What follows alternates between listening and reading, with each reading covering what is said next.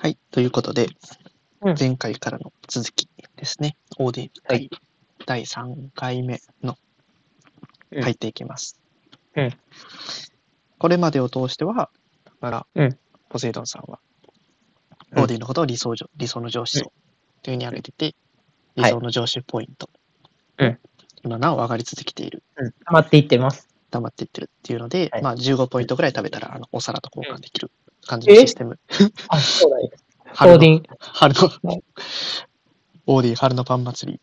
オーディンの皿確かに欲しいな。はい。いいな、確かにいいな、それ。うんうんまあ、なんか、どっかでちょっと、ポイント落ちてほしいなっていうああ。ところもうんあるんですけど、結構もう、うん、結構この、なんていうの、ポイント溜まってるからさ、いろんなところを、うんもう、いいように解釈しちゃうモードに入ってるから、あ好きな人の欠点も可愛いみたいな、あ、ハロー公開そだういうモードに、そう、なってきてるんで、最初の印象いいから、そう、これ崩すの結構、死なんですよ。なるほど。うんなんとかして頑張っていきたいと思います。はい。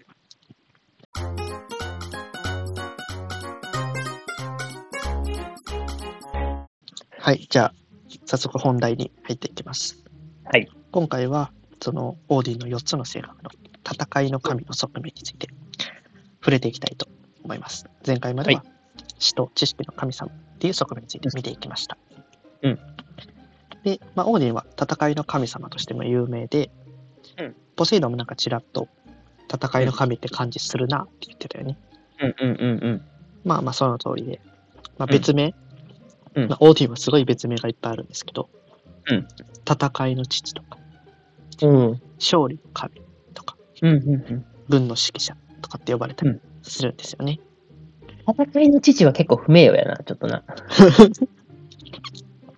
うんでもね、まあ、先にちょっと先走って言うと、うんオーディンはよく戦いを起こすんですよ。よくないな。うん。うん、戦争発起人なんですよね。ああ、うんうん。で、まあ、戦いについても別名でオーディンの嵐とか、オーディンの怒りとかうんうんうんうん。言われたりします。うんうん。で、オーディンが持ってる槍、グングニルですね。うんうんそれをオーディンは開戦の合図として敵の頭上に投げ入れたりうん。っていう話があったりしてて、うんまあ、最後のラグナロクでもそれを投げつけて始まったりとか、うんうんあのーこれおいおい話すんですけど、うんアース神族とバーン神族って一回戦争をしてるんですよ。あ、そうなんや。神同士でもやってんや。そうそう神同士でもやってて、うんそれの回戦の合図もぐんぐんに投げてっていう、槍を投げてっていうふうに始まりうんまうす。ん。うんうんうん。とまあ言いながらもオーディンは実際に戦うことはあんまりしないんですよね。おう。彼は戦わずに傍観してるというか、戦いを起こすものみたいな感じであれ ちょっと、ちょっと小向け足。うん。でもなんでうん戦いの神って呼ばれるんやって言われたら、うんうんその戦いの中での兵士たちの勇気をかき立てたりとか、ああ、なるほどね。そういうタイプね。特殊な戦術をうんちょっと肩入れしてる方に教えたりみたいうんうんうん。なことをしてたりとか、うん。平和な両者の間にわざわざ争いの種まきに行ったりとか、そうか。そうなんかなるほど前以前ユグドラシルで話したちょっとラタトスクみたいなことをうんうん、うん。的な立ち位置、あの覚えてますラタトスクリラスさんザスコア。覚えてない。あ、リスな。あはんはん、おったワ。シとワシとヘビにそれぞれの悪口を言いに行くっていう、うんうんうん。これ学校に昔の学校におったやつみたいなうんうんうん。話をしましたけど、うんまあそういうことをしたりもします、うんうんうん。でそれ以外にも敵の武器を生蔵に変えたりうんうん。ボロボロにしたりとか、なるほどね。オーディンが呪いを使って敵を避けないようにしたりみたいな、うんうん。なるほどね。その敵の方を敗北に導いたりうんうんうん。するんですよね。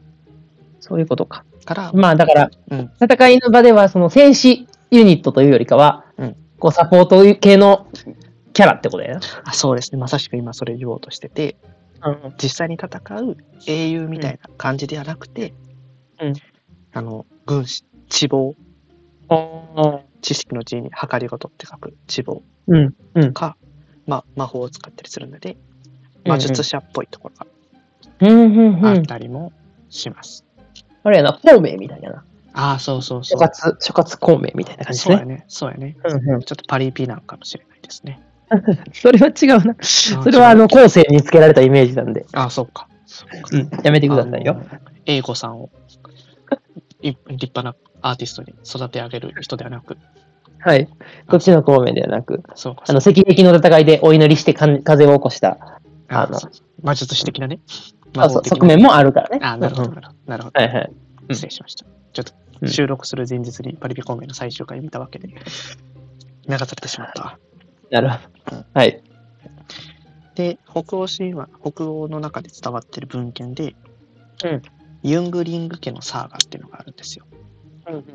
ユングリング家っていう王族がいて、それのサーガ、うん起こり、うんこの家がどのようにして起こったのかみたいなことを書いてるうんうん。書物には、まあ、オーディンが割と人間的に書かれてるというか、うん。あのーオーディンの話で初回に話した、うんオーディンを祖としている家の話しませんでした王族、ああ、言ってたな。うん、それがこのユングリング家なんですよああ、なるほど。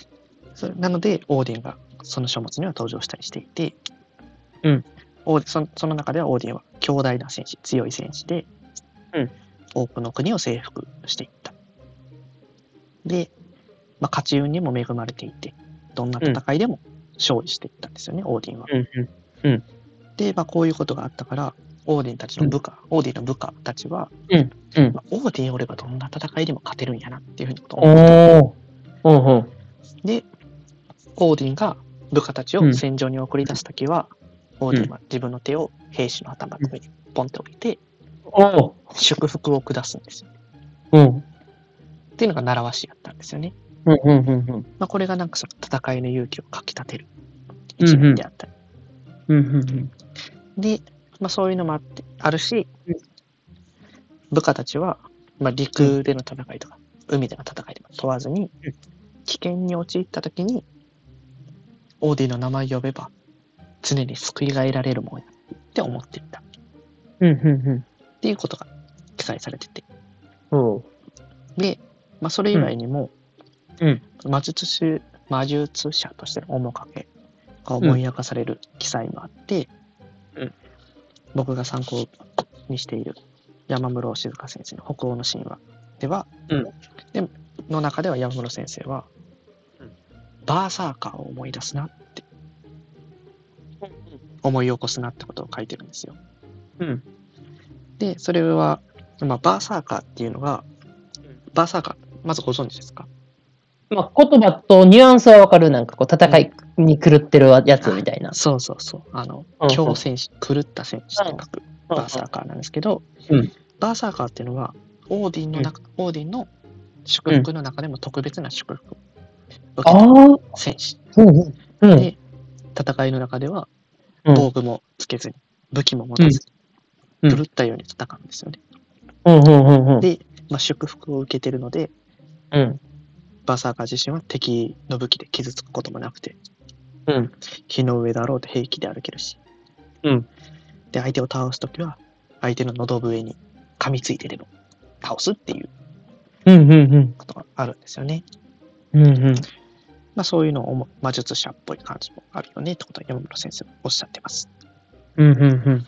なるほど。白魔法系やな、じゃあ。ちゃうわ。黒魔法んどっちやくまあええわ。黒黒かな黒魔法か。黒なのかなバフ、バフかける系で言うと。そうなあーあーどうやろうな難しいな。バイキルとしてるわけやからな。アストロアストロンとかもしてるからはいはいはい。知識不足が。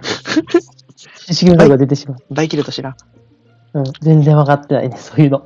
攻撃実力は。攻撃力を数ターンの間倍にするっていうあ、そういうことや。だから結局な。で、アストロンは、あの、鋼鉄のように、うんうん。鋼鉄にするっていう自分を、それで防御力が上がるっていう、うんうんうんうん。ドラクエの魔法ですね。なるほど。うん。で、ちょいちょい出てくるんですけど、うん。そういうバーサーカーの祝福、祝福はうん。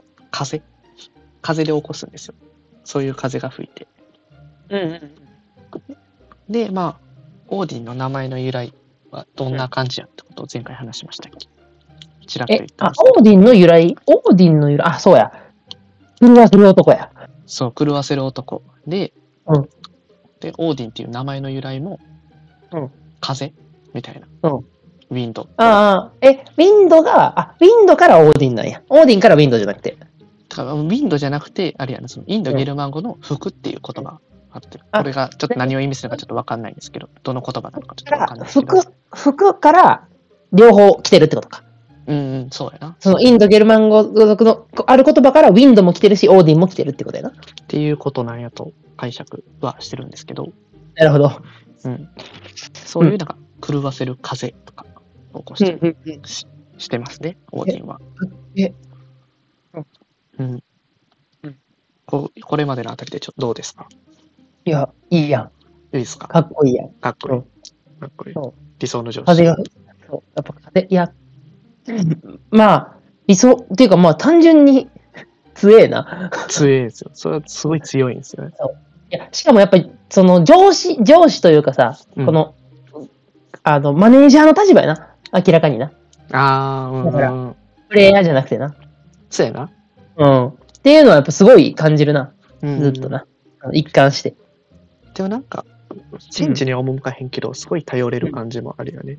なんか、あるだって、みんなあれやろオーディンがいれば、後ろにオーディンがいるからっていうので戦うわけやろそうそうもしかしたら監督の方がいいのかもしれああ、なるほどね。ない。うん。スポーツでうんうんうんかん考えてるけど、うん、うん、うん、うん、うこの監督についていけば、みたいな。ん。なるほどね。まあちょっと盲信的なところもあったりするのかもしれないですね。なるほどね。うん、うん。まあそういうオーディンなんですけど、うんちょっと非難、非難されてる、批判されてる点もいくつかあって、二つうんあります。うんうんで、一つ目は、うん結構オーディンって戦いに肩入れするんですよ。片っぽにってことあ、それとも戦いが好きってこと片っぽに肩入れするんですよ。ああ、片っぽに肩入れする。うん、うん。まあ、だから言い換えると、えコひいきするんですよね。気に入ってる方に。うん。それで、勝利の資格がないものに、うんうんしばしば勝利を与えるんですよね。あーなるほどね。そういうひいきをしてたりとか、うん。まあ、もう一個は、ちょっと上がったりしてたんですけど、うん王に戦い望みすぎて、求めすぎて、平和に暮らしている親族、家族とか親友の間にもうん、不和をかき立てて、うん。本来必要のなかった戦いを引き起こす点があるあっていうことーなるもほどね。あります。うん、うん、うん、うん。そうか。でそれは、何もう戦いが好きやからっていう話。うん、好きやから。っていうのもあるしうん。まあ、実はまあもう一個理由がうんあったりするんですよね。で、まあその、うんそういう非難はうん北欧神話の中,、中でも割とされてて、うんうんうん、今ふと思い浮かんだんが、うんあのちょっと話それるけど、うんゴールドラッシュってあるやんゴールドラッシュあのア金メリカ山の金がめっちゃ惚れた、うんうんうんうん、ゴールドラッシュうんうんうんあれで一番儲かったんは誰かって言われたら、うんあの鶴橋やったかななんかまあそういう掘る道具を作ってる会社うんうんうんうんが一番儲かったみたいなみんなそれで掘りに行くから、うんうんうん、あの一番儲かったとなるほどねホ。ルビそうそう。とか、あと戦争があると、あーうん武器を売ってる。武そう器でを、すね。武器商人が儲かるみたいな。そうやね、そうやね。だから、その、戦争が起きると、その、爆をかけてなんか風を吹かせたりするオーディンが一番得してるんかなみたいな。うん、確かに確かに。戦そのために争、わざと突きつけてるみたい戦争、確かにあるね。あの、うんうん鶴橋の話聞いてるときに、俺もうん戦争のことを思い浮かべてて、な。うんうん。直接影響がせえへんとこで提供する側はすごく儲かるんですよね。アメリカも第二次世界大戦で直接的な戦地にはなってない。だから自分の領土は傷ついてないけど武器提供してるとか、うんまあ、戦いにも行ってるけど、うんうん。それで儲かったりとか。そうやな。じゃじゃあとはこれ第一次世界大戦はそうやな。ああ、そうか。第一次世界大戦が結構そんなイメージやな。そうそうそでう。それで大きくなったっていう感じのイメージ。そうそうそう。日本もそうや。うんうん、あと、あ、あと、あれな、あの、朝鮮戦争か、時の日本のああ、うん。軍事経験みたいなやつな。特需があったね。うん。まあ、あと、あれちゃうまあ、日本で言うと、あの、桃太郎のおじいさんとおばあさん。ああ、おお、なるほど。あれもまあ、きびだんご渡してるだけやけど、 うん、一番得してるやろ。そう確かにな。 4人傷ついて戦って帰ってきて、宝持って帰ってきてくれるわけや。自分 団子がだって宝石に化けたわけや。確かに、それめちゃくちゃうん、大きいよね。エビで太陽の。そうやで。ううんん。あの、エピソードの中でも、うん避難されてる点があって、うんまあ一つのエピソードとしては、うんロキがそれのことを言うんですよ。うん。ロキちょっとあの、宴会でお酒に酔っちゃって、うん悪口とかを、バリ雑言を言うんですよね。うんうんで、まあ、いろんな神様にそれを言ってって、うんあの、お前そんな大事にしてるけど、不倫相手俺やんけ、みたいなああ。ことを言ったり。りとか。うんうん。で、それを止めるために、オーディンがそれ止めに行くんですよね。うんうん、なるほどね。めくって、めくっていくわけですね、ロキが。そうそうそう、あの、鬼越トマホークみたいな。ああ、まあ、それで反対にロキに罵倒される場面がうん出てて、うんまあ、さっき言った通りのことを言うんですけど、うんうんまあ、黙れ王子、うん勝利は人間に公平に分けてやることもできへんくせ につってお前あは、あ、そういうことか。鬼越ってそういうこと ね。止めに行って、あそうそう時差がうるさいなーっつって。そうそうそれで言われるやん、ああ、なるほどね。確かに。うん、うん。そういう感じでいやお前は勝利を与えるべきでない臆病者にもよく勝利を与え,、与えちゃ与えたじゃないかっつって、うん、でうん王子にちょっとそれに対してあの何も言えんくて黙るっていうあそれおもろいな。その動画作りたいな。あああっつってうるせえなーっていう、 おロキが言うやつ。えー、なるほど。うん。で、まあ、そのロキを止めたのは結局トールなんですけど、っうんうていうエピソードがもろもろん。うん。ありまして、うんまあ、ここからもうちょっと詳しくしていきたいなって感じがあるので、うんうんうん。一回ここで切りましょうかね。うんうん うん。あ、いや、どうしようかな。あ、行こう、行こう。いや、続けていこ行くう。行く ?OK。まあ、それで、うんまあ、さっき言ったロキ以外にも、うんうんいろんなエピソードがあって、うんまあ、死とか物語の中でもしばしば問題されてて、うんうまあ、とある王様がん。うオん。ーディンに捧げ物をせんかったから、うん。あの、それちょっとオーディン怒って。うん。で、まあ、その王様はいろんなちっちゃな国を治めてたんですよね。まとめてう、治めてて。うんですけど、捧げ物をせえへんかったから、うんその支配下にあった小国の王様に、うんそのとある王は襲われて、全滅するっていう。ああ。滅びオーディンパワーで。そうそう、お前捧げ物せえへんかっつって、あ個あ、な人る個ほど人。的な理由でうん倒すとか。うん。で、バルキリー、うん。の話はあんまりしてないかなと思うんですけど、まあ、戦う女選手たちがいるんですけど、うん。うん。そのうちの一つの有名なブリオンヒルドうん。うん。が勝利オーディンが勝利を与えようとした王じゃなくてうん。別の若い王子様に勝利を与えたんですよね。ブうんリオンヒルドは実際に戦うので。うんうんあ、なるほどね。うんこっちはこう実力で、実力でというか、まあ、あの、バル、えっ、と、ブリュンヒルで、ブリオンヒルド。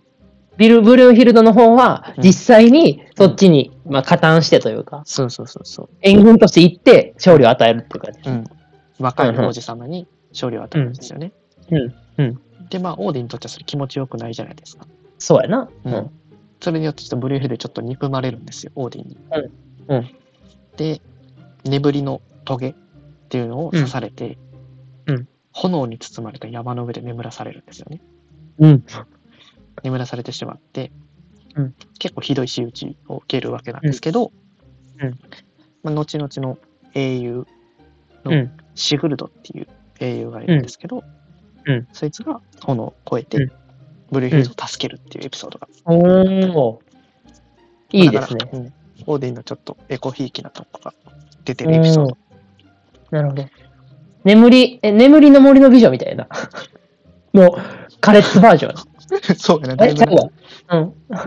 眠りの、眠れる森の美女かあ、ちゃうかったっけうん、ちゃうかったっけっていう、あ、なかったっけそういう白具具は白。雪姫、白雪姫。え、なんか、ほら、眠りの森の美女みたいなのなかったっけ眠れる森の美女はあるよ。あ、眠れる、そうそう、眠れる森の美女みたいじゃない眠れる森の美女のエピソードから今パッと出てこらへんからさ。え、なんかトゲのある、なんか、あの城みたいなところに、うんあの、眠らされてる、ちゃうな、あ、そうそう、眠れる森の美女で、なんか、ね、そのトゲのある城の中に、こう、美女が眠ってるみたいな。それを男の人が、こう、助けに行くみたいな感じのイメージなの。うーん。うんうん茨茨に包まれてる城。そうそうそう、茨、茨か。ううんうん。あ、なるほどね。うん。そうそう。だから結構近いなと思って。うんうんうん、炎に包まれてるところに寝てるってわけやろ。そうやな、そうやな。それを助けに行く。近寄られへんところに、うん英雄が助けに行くっていう。うんうんうんうん確かに構造としては似てるかもしれないね。なるほとか、ど。まあ、そもうの一時、うん。うん、あ、続けて。いや、それ、そんその、え英雄の話だからだいぶ後の話ってことだいぶ後やんななのかな。僕まだ全然英雄の話を終えてないあーあれなんですけど。そういうことね。そうそうそう。うんうんで、まあ、他のエピソードとしては、あの、ハロルドっていう王様がいるんですよ。うん。で、なんかハロルドね、ちょっとややこしくて、うんハロルド王って2人いるんですよね。うんうんうんデンマークとノルウェー。うんノルウェーかあなーうんういんて。で、今回に出てくるハロルド王はデンマークのあー、デンマークの春だね。うん戦士王って言われてるんですよ。戦士王というのは戦うにこ、あの、普通に戦士の戦士いや、死がね、歯なんですよ。ああなあなたの口にもついている歯、ピースですね。あ、戦士、あ、そういうこと剣士とか、門士とか、九士の士やな。その戦いの歯ですね。うんうんうん。それの、まあ、うん王様のことをオーディンすごく気に入ってたんですよ。うんうん。で、彼にくさび型体系っていう兵士の陣形を教えて、うん。 100戦、100勝やったんですよね、ハロルド王、うん戦士王。うんで、オーディンもハロルドに戦いで傷つかへんように約束してて、うんだからハロルドは戦いでは傷を負わないんですよね。うんうんうん。で、その代わりに、ハロルドは、あの、倒した敵全員をオーディン様に捧げますっていう契約を交わした。なるほどね。で、まあそうやって王様になっていくんですけど、うん。オーディンは移ろいゆく人って、うんハロルド王をひいきにしてたんですけど、うんそのひいきの対象が変わっていくんですよね。うんうんそれがハロルド王の甥っ子のリング王っていうのに移っていきます。うん。で、でオーディンは、その二人の演者とか、まあ親友同士を互いにうんなんか自慢させて、させ合って、うんハロルド王とリング王を仲違いさせるんですよ。うん。で、まあ、そうしてる間に、あ、オーディンのひ、あの、なんていう、ひいきの対象が、うんうん俺じゃなくてあいつに移ってるんやなーってことを察してきて、うん。ハロルド君が。でオーディンにもう一回頼むんですよ。うん。ちょ、もう一回勝たせてくれへんかな。うんうんうん。頼むんですけど、うん。オーディン耳を貸さないんですよね。うんうんで、その時オーディンは変身をしてて、うんハロルド王の最も近しいもの、あの親友うんうんに姿を変えていて、うん。うん。その前にその親友死んじゃってるんですけど、殺したん成り変わってるんですよね。殺して殺して、うん、あ、まあまあ、ど、まあそこは、うんはい、あれか。まあ、そうか。さっき死んでて、そうやな。うんうん、なるほど。で、まあ、そううん変わってることを察したハロルド王うが、ん。そいつうにん。まあもう一回勝利をこっちに与えてくれませんかっていう話をするんですけど、モーディも耳貸さなくて、うんハロルドハロルド王は戦車から突き落とされてえ自分の刀に刺さ刺されて、うんうん死んじゃうっていうちょっと悲しいお話があったりするんですよね。辛いなうんもう時間でも、なんか、すごい、こう、いろんな、いろんな、その、なんか、話で聞いたことある話が、ここう、詰まってるな、やっぱ。凝縮更新さをねれ、て凝縮そうさそれうてそる。の、親、そう、親、親友が入れ替わってるとかさ、うーん。まあ割とありがちな展開やん、今で言う。そうやね、確かに。うん、うん。そうう。んへえ。なるほどね。そんなことをね、するんですよね。なんかあれやな、うん。中小企業の社長に無茶ぶりする大企業の、こう、 取引先のあれみたいな感じやな。なるほどな。うん。飲み会とかでちょっとこう、気分よくさせてくれへんかったら、こう、うん。あの、いや、もう、ううちと、あの、おオタクと契約切ってもいいんやで、みたい な、うんうんうん。言ってそうな感じやな。脅しでね。そうそうそう。